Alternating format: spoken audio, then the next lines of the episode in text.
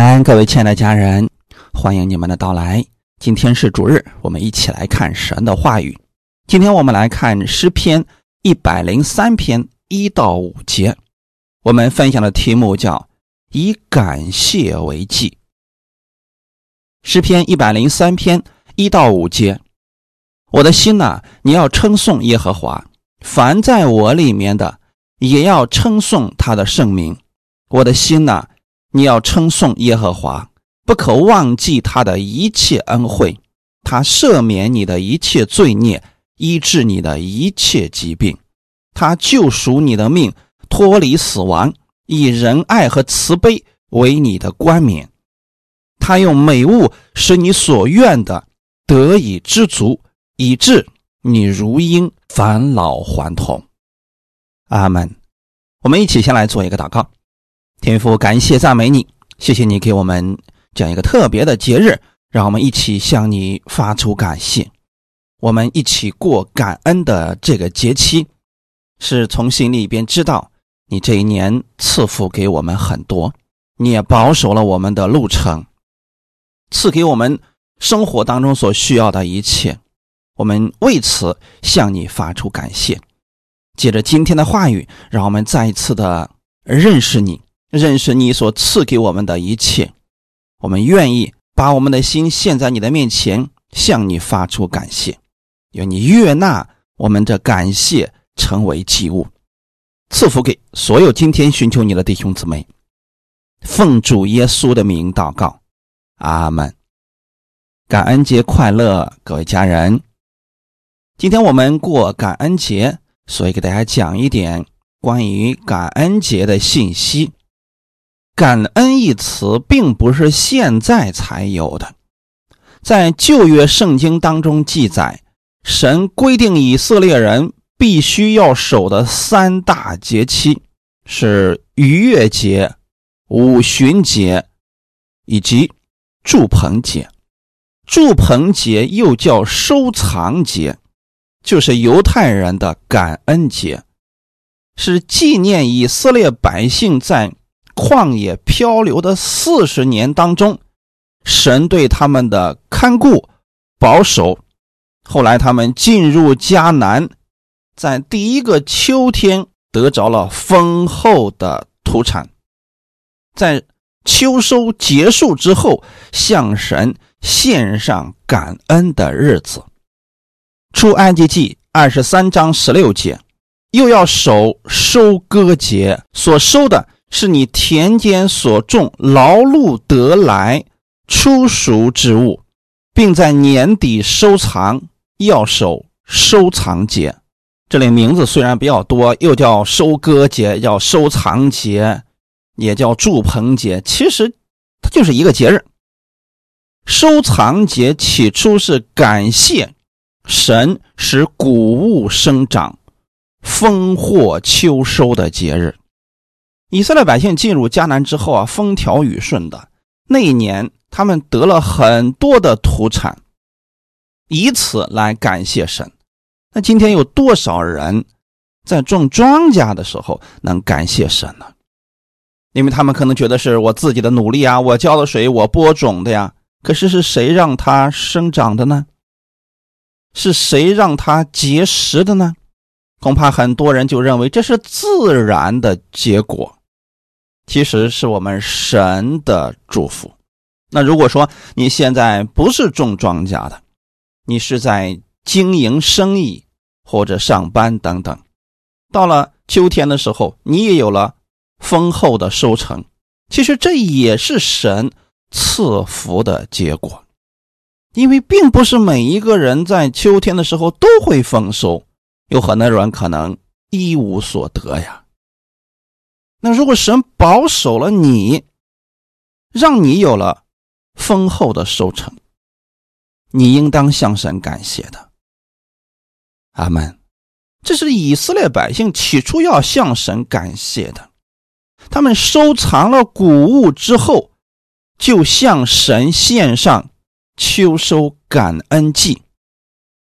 就此，一年的农耕结束了。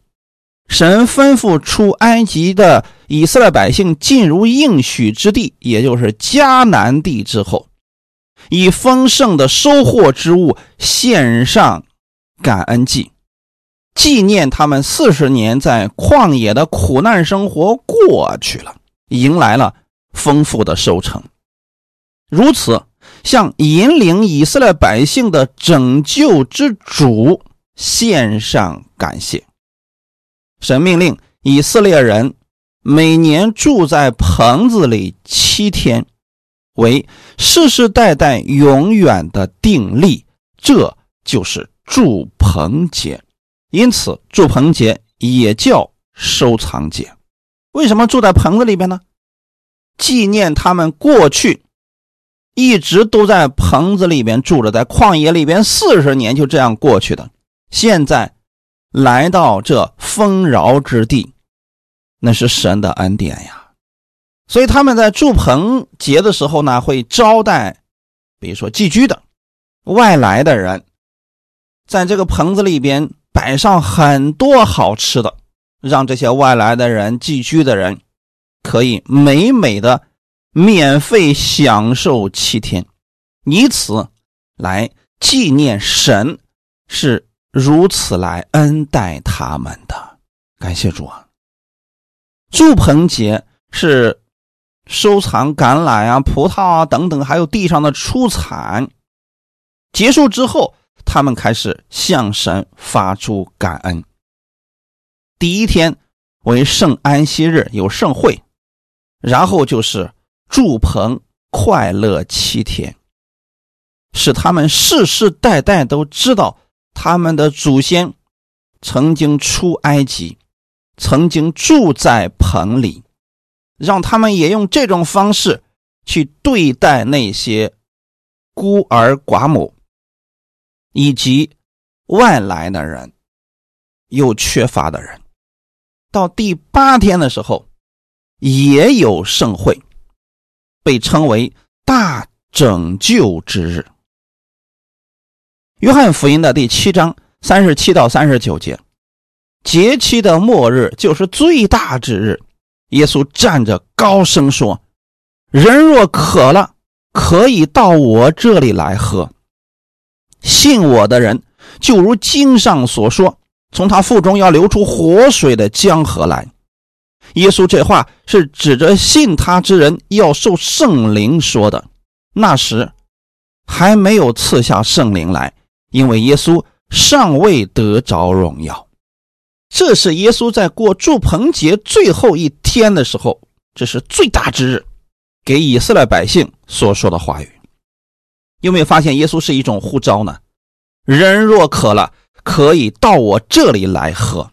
因为他们在祝棚节的时候，每个人在自己的门前搭上这么一个棚子，也会对外来的人、寄居的人。以及那些贫穷的人发出这样的邀请：人若渴了，可以到我这里来喝；人若饿了，可以到我这里来吃。耶稣基督在这个日子当中，向所有的世人发出了邀请：你们若渴了，到我这里来喝生命河的水。信他的人，要从腹中流出活水的江河来。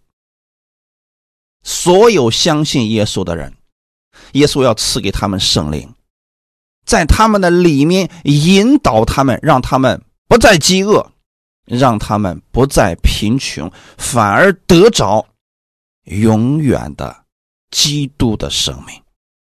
哈利路亚！我们现在所说的都是属灵里边的啊。那么在世界上呢？在世界上，我们也要按照。神的方式来生活，那你在这个地上就会得着丰富的收成。以色列人相信，按照旧约时代的传统，弥赛亚将会在祝棚节的时候来到，所以耶稣在祝棚节的时候大声的说：“人若渴了，可以到我这里来喝。”其实是希望犹太人能够接受他。因为起初的时候，我们的始祖亚当因为背逆神的话语，走向了死亡。人们在这个世界上受了很多的苦，就如同是在旷野一样，没有出路。人们无论怎么样去努力，始终无法逃脱命运的主宰，就是死亡。比如说，还有疾病啊、意外啊等等，人们在这些事情面前变得不堪一击啊。耶稣基督来了，他战胜了死亡，战胜了疾病，战胜了罪。因此，我们在基督那里拥有了一个出路。当人认识耶稣、领受耶稣的话语，就会接受圣灵，成为神的儿女。那他的生命就在神的手中，他就可以脱离这个世界的辖制，成为神的儿女。耶稣基督来到地上，不仅仅是拯救了我们的灵魂。我们在地上的生活，他也能赐福给我们。因此，你信了耶稣之后，我们要学习依靠耶稣而生活，你必然会看到神丰盛的祝福。以色列人就是一个最好的例子呀。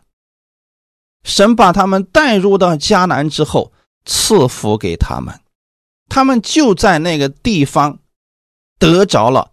丰厚的收成，这些不是属灵里边的，是真实存在的。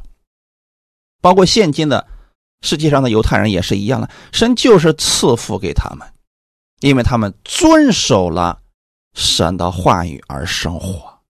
那我们如此去遵行的时候呢，也会如此蒙福的呀。那这个时候，可能有些人就会说了。我也信耶稣很多年了，我都明白恩典了，为什么我的生活还是很糟糕呢？你有没有按照神的话语去生活呢？很重要，不是你明白了你就得地上的祝福了，你明白了之后，你相信了，你得天上的属灵的祝福。如果你明白了、相信了，你有在生活当中把神的话语用出来，你就得着了地上的祝福。这就是双倍的祝福，天上的以及地上的。那如果你在地上得着了神的祝福的时候呢？向神感谢，以此来回应神的恩典。感谢主，所以说感恩节也是值得过的。我们不是为了过节而过节，而是在这个节日当中，我们来思想。神给我们丰盛的恩典，以此来向神回应，表达感谢。生命记十六章十三到十七节，你把禾场的谷、酒榨的酒收藏以后，就要守住棚节七日。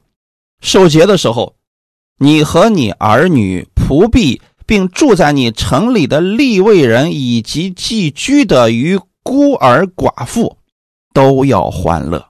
在耶和华所选择的地方，你当向耶和华你的神守节七日，因为耶和华你神在你一切的土产上和你手里所办的事上，要赐福于你，你就非常的欢乐。你一切的男丁要在除教节、七七节、祝棚节一年三次，在耶和华你神所选择的地方朝见他，却不可空手朝见。个人要按自己的力量，照耶和华你神所赐的福分，奉献礼物。阿门。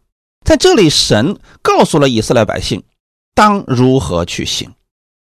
禾场的谷、酒榨的酒收藏以后，这就说明神已经赐福给他们了。然后去守祝棚节，这个顺序大家一定要搞清楚了。如果放在今天的话，就是说神仙赐福你手中所做的，让你有了丰厚的收成，然后你再去供应别人。可不是我们一无所有的时候，我们就需要先去供应别人了。你知道有些人讲奉献很过分。就明明这个人已经靠着信用卡去过日子了，他还让人家十分之一奉献，甚至让别人为了现十分之一去刷信用卡，这是不对的。各位家人，正确的顺序是：你先依靠神去生活，然后你得着了丰厚的祝福，在线上表示感谢。阿门。就像以色列百姓一样。他厂里边已经打了很多的鼓，酒榨里边已经收了很多的酒，都收藏起来了。这个时候，神说要过祝棚节七日，从你现在收藏的土产当中拿出来一部分，放在这个棚子里面，去招待那些寄居的，还有城里的立位人，以及孤儿寡妇，让他们跟你一同欢乐。这是我们能够接受并且甘心乐意去做的呀，他们，神让他们有一颗感恩的心。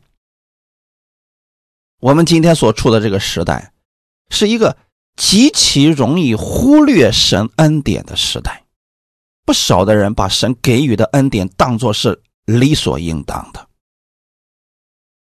得到的人和没得到的人都在这呼喊：“为什么你不多赐福我一点？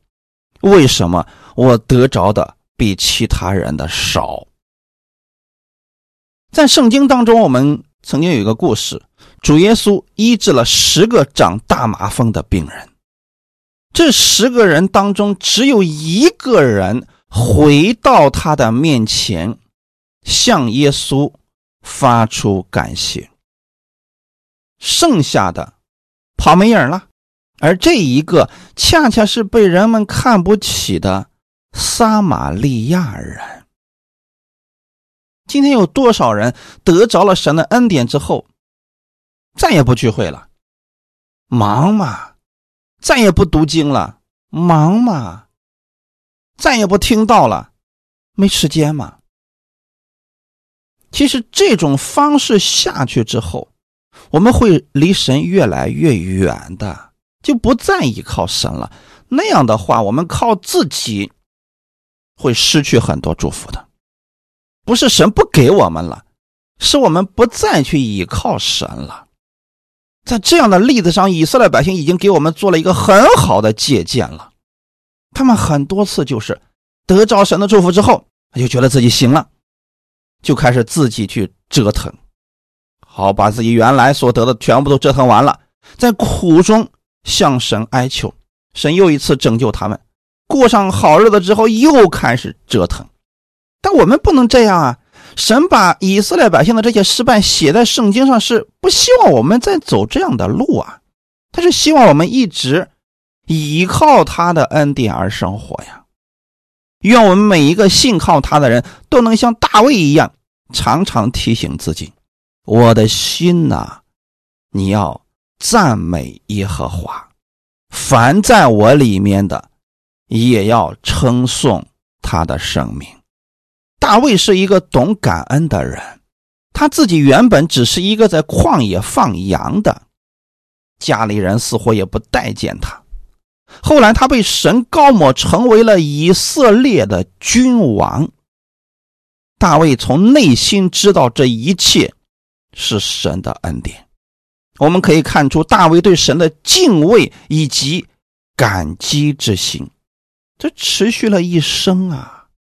可不像有些人所说的：“我已经感谢过你了，难道这事我要记一辈子吗？”如果别人对你的帮助，你说你已经还了。从此以后，好像两清了，就好像这个事情从来都没有发生过。那么好，当下一次你再遇见问题的时候，你觉得别人还会再帮助你吗？感恩真的是要记一生的。我希望我们弟兄姊妹对待我们身边的人也当如此啊。别人曾经帮助过你，那我们就记住这个人的好。哈利路亚。大卫是这样的人呢，他从内心当中感恩神。在这里，似乎大卫是对自己里边的灵魂对话一样：凡在我里面的，也要称颂他的圣名。这个赞美是发自内心的。我们不要只是为了走形式、走流程，嘴巴动一动唱一首诗歌，而是真的发自内心的向神感谢。第二节，我的心呢，你要称颂耶和华，不可忘记他的一切恩惠。如果人不常纪念神的恩典，那人就会忘记神的恩典，从而抱怨神。为什么我们过感恩的节日呢？为了纪念神的恩典。哈利路亚！为什么我们常常去向神发出感谢呢？为了纪念神的恩典。生命记第八章十一到十八节，你要谨慎，免得忘记耶和华你的神，不守他的诫命、典章、律例，就是我今日所吩咐你的。恐怕你吃的饱足，建造美好的房屋居住，你的牛羊加多，你的金银增添，并你所有的全部都加增，你就心高气傲，忘记耶和华你的神，就是将你从埃及地为奴之家领出来的，引你经过那大而可怕的旷野。那里有火蛇、蝎子，干旱无水之地。他曾为你使水从坚硬的磐石中流出来，又在旷野将你列祖所不认识的马拿赐给你吃，是要苦练你、试验你，叫你终究享福。恐怕你心里说：“这货才是我的力量，我能力得来的。”你要纪念耶和华你的神。因为得货财的力量是他给你的，为要坚定他向你列祖起誓所立的约，像今日一样。阿门。我们为什么要常常读经、听道聚会呢？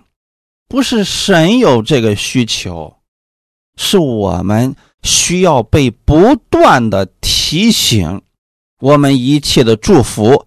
是从神而来的，他是我们一切祝福的源头，是我们一切福分的供应者。你看，在这里，神说的非常的清楚，你要谨慎，免得忘记耶和华你的神，不守他的诫命、典章、律例。圣经上，但凡是让我们谨慎的事情。那就说明是人特别容易去犯的问题，这个也是我们经常忘记的事情。一旦人忘记了自己的一切祝福是从神来的，那人就会心高气傲了嘛。在以色列百姓吃的饱足，有美好的房屋居住，牛羊、金银都增多的时候，他就开始。骄傲了，就忘记了神的恩典呀！这不正是我们世人的写照吗？有多少基督徒是这样的呢？一开始一无所有，依靠神，神给他很多很多很多，他的家庭一切都美好，产业全都加增，身份地位也不断的被提升起来。这个时候。他就开始心高气傲了，觉得自己比其他的信徒要高，觉得自己比其他人更重要，然后就依靠自己了。这就是心高气傲，忘记了耶和华的我们的神。以色列百姓这样的结果是怎么样的呢？很快。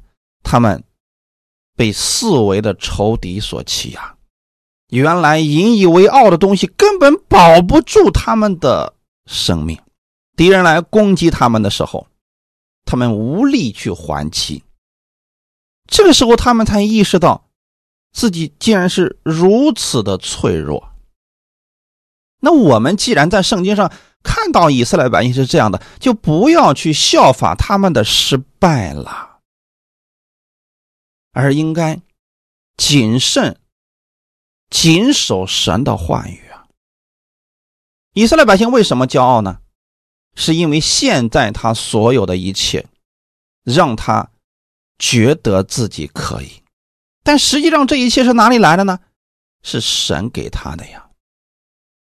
如果他们常常纪念神的恩典，就是纪念神把他们从为奴之家领出来，经过了旷野，在旷野里边，凡事都供应他们。虽然周围也会有很多的危险存在，但是神还是保守他们了呀，给他们供应吃的、喝的，以及马拿等等。如果他们常常纪念神的这些恩典，人就不会骄傲了。所以啊，当我们一切都好的时候，你要常常纪念神的恩典；当你现在一切都不好的时候，常常去纪念神的恩典，让神赐福给你。阿门。神让他们经过旷野，是要苦练他们、试验他们，叫他们终究享福。似乎这个话语我们不太理解，为什么神一定要让他走过这一段呢？因为只有过了这一关，他们才知道自己其实根本做不了什么。神也是想借着这个事情，看他们到底会不会去谨守遵行神的话语。因为呀，你想想看，一开始过去是奴隶，如果中间没有一点受苦的，直接进入了迦南。一切丰富资产，神都给他们了，那他们很快就觉得这是他们自己的能力呀。因为经过了旷野，以色列百姓还这么想呢，更别说如果不经过的话，那就更觉得自己能上天了。他们心里怎么说呢？这个祸财是我力量、我能力得来的。那有没有发现，现在很多人也是这么想的呢？很多人依靠神。得了许多的祝福，他心里却觉得这是我的努力，这是我的能力。其实真正懂得感恩神的人，他从来不会以此夸口，他会觉得这是神赐福给我的。这样一个谦卑的人，神会把更大的祝福赐给他的。反而觉得这是我的力量、我的能力的，那他靠自己的话不一定守得住的。这里其实说的很清楚，你要纪念耶和华你的神，因为得货财的力量是他给你的。我们今天做生意、上班或者经营家庭等等，我们都希望我们有丰富的收成，或者说在经济方面我们有非常良好的经济基础。那这个得货财的力量是哪里来的呢？神赐给你的。可是很多人想得着这货财的力量，却不去依靠神，也不愿意按照神的话语去生活，那怎么能够得着呢？你说你信耶稣，你用的却是世上的方法，那世上的方法就不一定能够得着啊！因为大家都在想得着好处，你凭什么觉得人家会把自己得货财的力量和秘诀给你呢？但我们神不一样，他是真的愿意把各样的好处都给你的。那如果你有这样，相信神的心，那你就会去依靠他。如果神给了你了，你再向神献上，一表示这是神给你的。这种良性的循环下去，你会得着越来越多的。阿门。第三节，他赦免你的一切罪孽，医治你的一切疾病。赦罪之恩是基础。当我们的罪被除尽了。神其他的祝福才会源源不断的接踵而至，这一切罪孽是通过耶稣基督流出宝血，我们的罪孽都被赦免了。人生的终极问题，我们要去哪里？这是关于生命的问题啊！神把这赦罪的恩典赐给我们，我们理当感谢神。我们知道我们要回到神那里。当人明白赦罪之恩的时候，就有了信心，便可以领受医治之恩了。为什么呢？因为这里说的很清楚，医治你的一切疾病，一切呀，各位家人，在这个世界上有谁能做到这一点呢？但如果你不明白神的赦罪之恩，你就没有信心去领受医治的一切疾病的这个信心了。感谢主啊！所以我们会发现，神要给我们的，它是全面的。如果今天给你几辈子都花不完的财富，结果呢，让你天天躺在最昂贵的病床上，满身都给你插满管子，甚至你都不能吃东西，必须通过管子给你输送进去，这样的生活你要吗？我想，没人愿意这样生活，因为这样活着还不如死了呢。所以你看，神给我们的是什么？生活上有丰富的供应，身体里有健康的供应，就算有了疾病，也有医治之恩。感谢主啊！当你明白神这样的恩典的时候，你在这个世界上生活的时候，你就不担心了。你真的有感谢神的理由啊！你是否能相信神医治你的一切疾病呢？若是你已经得着了这方面的见证，请记录下来发给我们。你要写在本子上啊，以后可以翻看的那一种，不要只存在手机里边。这手机要是丢了，或者说手机换了，你之前的那些东西可能找不回来了，或者丢失了等等，那不可惜了吗？所以要记在笔记本上。在你写的时候，还可以表达出你对神的感谢。第四节，他救赎你的命，脱离死亡，以仁爱和慈悲为你的冠冕。他救赎我们的生命，脱离了死亡。这个不仅仅是地上的生命，大卫确实经历过这样的恩典呀。扫罗用尽自己各方的势力。去追杀大卫，但神每一次都救他的命脱离死亡。所以啊，大卫从内心当中真的很感谢神。他知道，如果不是神每一次的拯救，他已经死了很多次了。当然了，一次就死的彻底了。但是呢，他每一次都是快要死的时候，神出手相救啊。因此，大卫对神相当的感激啊。那你现在知不知道？耶稣基督已经拯救你的命，脱离了死亡呢。耶稣在十字架上已经为你的罪死了，三天后从死里复活，这个事儿已经成就了。所以现在你的命在基督的手里啊，阿门。我们的命不再属于我们自己的，是属于基督的。一个真正明白基督之恩的人，会知道自己的命不是属于自己的。所以总会有一些人问我说：“那基督徒自杀了会不会下地狱呢？”如果他明白了神，明白了基督的救赎之恩，他不会舍弃自己的生命的，因为他总有出路，因为他知道自己的命不是自己的。阿门。虽然在大卫那个时代，此事并未成就，但是大卫在信心当中已经看到了这一天，所以他感谢神。而我们现在是领受这个事实啊。也当如此感谢神。如果人不知道自己的生命在神的手中，那么在这个世界上就会有很多惧怕的事情。希伯来书第二章十四到十五节：儿女既同有血肉之体，他也照样亲自成了血肉之体，特要借着死败坏那掌死权的，就是魔鬼。并要释放那些一生因怕死而为奴仆的人。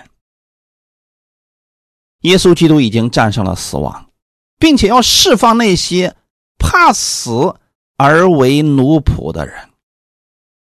你在生活当中有哪些事情总是让你惧怕呢？比如说。疫情来临的时候，很多人就怕自己感染上了。其实他们是怕死，所以他们变得小心翼翼的，做什么都十分的谨慎。还有一些人怕的是孩子的未来，怕的是自己的未来，等等等等，怕失业，怕没有健康，怕将来的养老金不够用，怕自己将来老了之后连个朋友都没有。你知道，在这个世界上，许多人怕的事情实在是太多了，结果被一些人给骗了。所以呢，那些卖健康产品的人总是抓住这些人的惧怕，不断的给你放大。好，这些人掏钱去买了他们的东西了，买回家也不一定去吃啊，可能就是寻求一下心里的安慰罢了。其实他们这些人都是因怕死成为了奴仆的人呢。那你知不知道，耶稣基督在十字架上已经替我们的罪而死了？他死了，就已经败坏了那掌死权的魔鬼，并且要释放那些一生因为怕死而成为奴仆的人。也就是说，今天你在基督里不应该再有那么多的惧怕。当你有害怕的时候，有担心的时候，你要去依靠耶稣啊，阿门。你要知道，这些惧怕在基督里边都会消失不见的。只要你不断的认识神的恩典，取而代之的是从神而来的平安喜乐以及活泼的盼望。我们的神不仅仅是救我们脱离死亡，然后就不管我们了，他还。以仁爱和慈悲为我们的冠冕，你知道冠冕是谁才能戴的吗？是王的形象啊！神以仁爱和慈悲为我们的冠冕，也就是说，神愿意通过我们彰显他的荣耀和丰富。不单神愿意赐福给我们，也希望。我们能成为祝福的管道，帮助我们身边的人，这不就显出了王的冠冕吗？而这个冠冕是什么呢？以仁爱和慈悲来成就的冠冕。亚伯拉罕是蒙神赐福的人，我们从他的身上看到了仁爱和慈悲的冠冕。他常常乐意接待远人。也就是说啊，不管是哪里来的人，你走远路到他门口了，亚伯拉罕就愿意请你去吃点喝点，再继续行路。当然，现在的人他也不敢呐，因为大家心里惧怕的事情太多了，就怕万一别人给我们下毒怎么办啊？把我们再给弄死了，财物都洗劫一空。这是现在人的想法，那个时代的人还真没这个想法。还有呢？亚伯拉罕在知道索多玛快要被神毁灭的时候，为这座城市向神祷告，这显出了亚伯拉罕的慈悲之心，因为他知道神是充满仁爱和慈悲的，所以才敢如此祈求啊！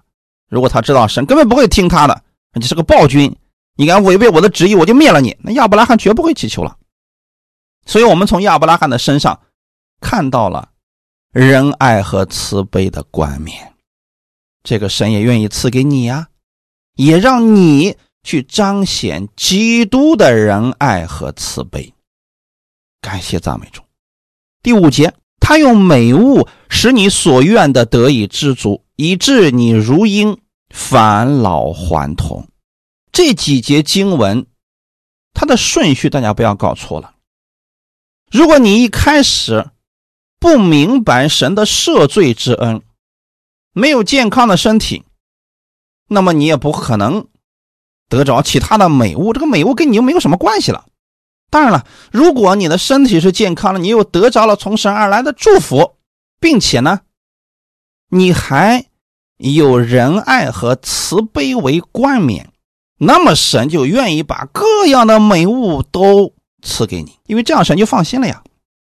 你想一个自私的人，如果神给他更多，他会变得更加自私的。但是如果说一个知足的人，一个乐意去帮助别人、乐善好施的人，神给了他之后，他会造就更多的人呢。因此，神特别乐意用美物使我们所愿的得以知足。但你所愿的是什么呢？你所愿的是你的房子更大一些，是你的积蓄更多一些，还是你成为众人的祝福呢？大卫成为了众人的祝福啊！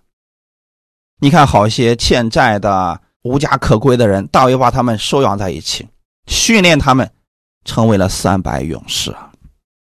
所以，神看出了大卫的忠心以及对神的敬畏、感恩之心，所以神赐给大卫更多的。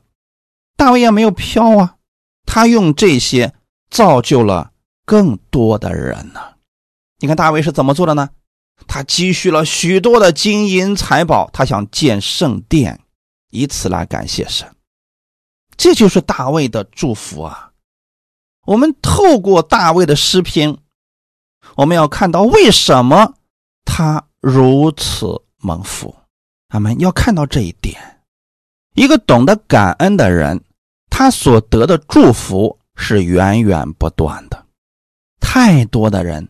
一开始蒙福，但得着一点点，就飘了，就离开赐福的神了，以至于后面开始依靠自己，从而失去了更多的祝福。不是神不愿意再赐福他了，是他根本就不愿意再听神的话语了。但大卫不一样，他一直依靠神，依靠神的恩典而生活。虽然在他的人生当中有过那么几次失败的例子，但总的来讲相当不错了。使徒行传十三章二十二节，既废了扫罗，就选立大卫做他们的王，又为他做见证，说：“我寻得耶西的儿子大卫，他是合我心意的人，凡事要遵行。”我的旨意，阿门。你看，此时此刻，神是怎么样看上大卫的呢？我们知道，大卫在没当王之前，其实他已经认识了神，并且常常向神感恩，帮助他身边的人。比如说，他在放羊的时候，别人有什么事他可以免费替别人看顾羊群，甚至说，在晚间的时候主动。去当守卫的工作，这些事情大卫过去已经做过很多了。透过这些小事，是看出一个人能不能成大事的。他们如果在小事上我们都不愿意做，那在大事上我们更不愿意去付出的。阿门。扫罗和大卫就是相当不一样的例子。扫罗一开始蒙神祝福，后来。有了成绩就骄傲了，靠自己了，结果失去了这些福分。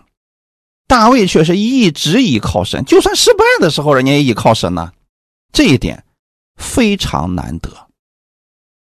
正是因为大卫知道自己的一切都是神所赐下来的，所以他一生没有离开神，并且常常向神感恩。你看大卫写的诗篇，他前面可能会有苦难。但是他一定会感谢神，他相信神一定会拯救他的。神也确实不断的赐福给大卫，确实用美物使大卫得以知足了。你若愿意像大卫一样去依靠神，那么你也可以得着那样的福分。阿门。历代至上二十九章十二到十四节。丰富尊荣都从你而来，你也治理万物，在你手里有大能大力，使人尊大强盛都出于你，我们的神呐！现在我们称谢你，赞美你荣耀之名。我算什么？我的名算什么？竟能如此乐意奉献，因为万物都从你而来，我们把从你而得的献给你。阿门。大家看看这段话语，大卫向神的感恩。首先，大卫承认丰富尊荣都是从神而来的。他知道神治理万物，手里边有大能大力，使人尊大强盛都出于你。其实这是大卫的亲自见证啊，他自己就是这样被神扶持起来的呀。所以他常常向神感谢，常常赞美神，是发自内心的。当然了，他不仅仅是。从心里边和口头上赞美神，他真的是有行动的。所以一个人是不是真的感恩，他一定会带出行动的。那么大卫做了什么事情呢？向神奉献。大卫的奉献不是出于神的话语才奉献，他是乐意奉献。为什么呢？因为他觉得万物都是从神而来的，他只是把神给他的。拿一小点再献在神面前而已啊！面对丰富的祝福，大卫向神感恩，而献祭奉献就是大卫对神感恩最直接的表达。为什么神要规定以色列百姓做十一奉献呢？这是对神祝福的感恩表达方式之一。世界。不会给人满足，只会给人贪婪和无限制的索取。人为了得着祝福，只想得着更多，而满足人心的只有神。当人的心里边对神长存感恩之心的时候，人的心就满足了。历代至上二十九章二十到二十一节。大卫对全会众说：“你们应当称颂耶和华你们的神。”于是会众称颂耶和华他们列祖的神，低头拜耶和华与王。次日，他们向耶和华献平安祭和燔祭，就是献公牛一千只、公绵羊一千只、羊羔一千只，并同献的奠祭，又为以色列众人献许多的祭。那日。他们在耶和华面前吃喝，大大欢乐。我们看到这些的时候，觉得多浪费呀！公牛一千只，公绵羊一千只，羊羔一千只，献这么多干啥？献一只表示一下不就行了吗？这就跟我们现现在很多人对神的态度是一样的。很多人说：“哎呀，献什么十分之一奉献呢？啊随便给个一两块就行了，这表示一下心意就行了。神又不缺钱。”是你说的没错，神确实不缺钱。但是你这种对神的心，神也看见了呀，那就说明实际上你并不承认你的一切是神赐福给你的。如果你真的认为你的一切的祝福都是神给你的，你就不会用这种方式来对待神了。他们大卫如此行，是因为他真的。觉得即便如此行，也不能表达我对神的感恩，所以他献了许多的祭。献完祭之后，他们并不觉得浪费或者可惜，他们在神的面前吃喝，大大欢乐呀。第五节，他用美物使你所愿的得以知足，以致你如应返老还童。第五节的下半句啊，以致。你如鹰返老还童，大卫用鹰形容更新的生命。据说鹰在年老的时候会变年轻，但是它必须定期将羽毛退换。当新羽毛长出来的时候，它的力量也就恢复了，就可以重新得力，不仅会展翅上腾，并且奔跑不困倦，行走不乏力。我们作为神的儿女，我们的外体虽然会随着岁月的摧残而逐渐衰老，但我们的内心却一天胜似一天。真正的生命永远不会老，神一定会使我们如鹰一样有重生的机会。这里有两层含义：第一，就是当我们这个身体衰老、死亡以后，神会给我们换上新的身体，那是。永不衰残的属灵身体，这是返老还童的一种。还有另外一层意思，就是在这个地上，我们的身体也会如此保持年轻，就如同鹰返老还童一样。这种并不是通过注射胶原蛋白或者人工干预，而是依靠神的自然美。比如圣经上的撒拉，快一百岁的人了，如同少女一样。这一点你能信吗？你若信，在神没有难成的事情。如果你也想这样，请学会天天依靠神，天天向神感恩。哈利路亚。最后，我们看一段经文，《腓立比书》第四章十七到十九节，《腓立比书》第四章十七到十九节。我并不求什么馈送，所求的就是你们的果子渐渐增多，归在你们的账上。但我样样都有，并且有余，我已经充足，因我从以巴弗提受了你们的馈送，当作极美的香气，为神所收纳、所喜悦的祭物。我的神必照他荣耀的丰富，在基督耶稣里，使你们一切所需用的都充足。阿门。这段话语。是保罗写给菲利比教会的一段话语。他的最后的时候是期望菲利比教会的弟兄姊妹没有任何的缺乏。他为了不让菲利比教会的弟兄姊妹误解，还以为是保罗这么讲就是希望弟兄姊妹给保罗多奉献一点，还不是这个意思。保罗说：“我不求什么馈送，所求的就是你们的果子增多。”意思就是你们别理解错了，好像是我给你们讲奉献就跟你们要钱一样，还真不是这个意思。意思是什么呢？你们向神奉献，虽然是现在教会或者是给了全职传道的人，但实际上是你们的果子在神面前渐渐增多，归在了你们的账上。阿门。保罗说：“我是样样都有，并且有余，已经充足了。”这说明神给保罗的供应一直都很丰富啊。感谢主，这是个美好的见证。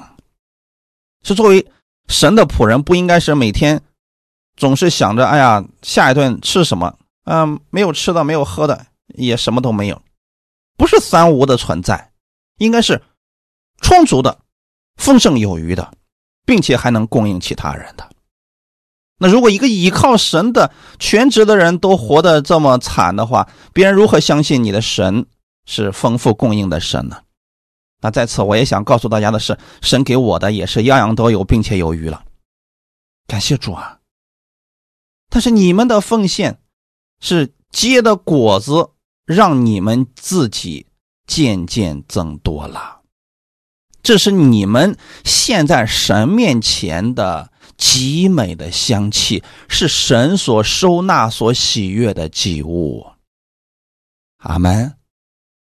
是因为你相信神已经赐福给你了，所以你乐意把神给你的献一部分给神，以此来感谢他。那我们的神必照他荣耀的丰富，在基督耶稣里，使你一切所需用的都充足。感谢主啊！你虽然说是献上了财物，献上了十分之一给神，他看到的是什么呢？你心里承认他是祝福的源头，所以他会保守你。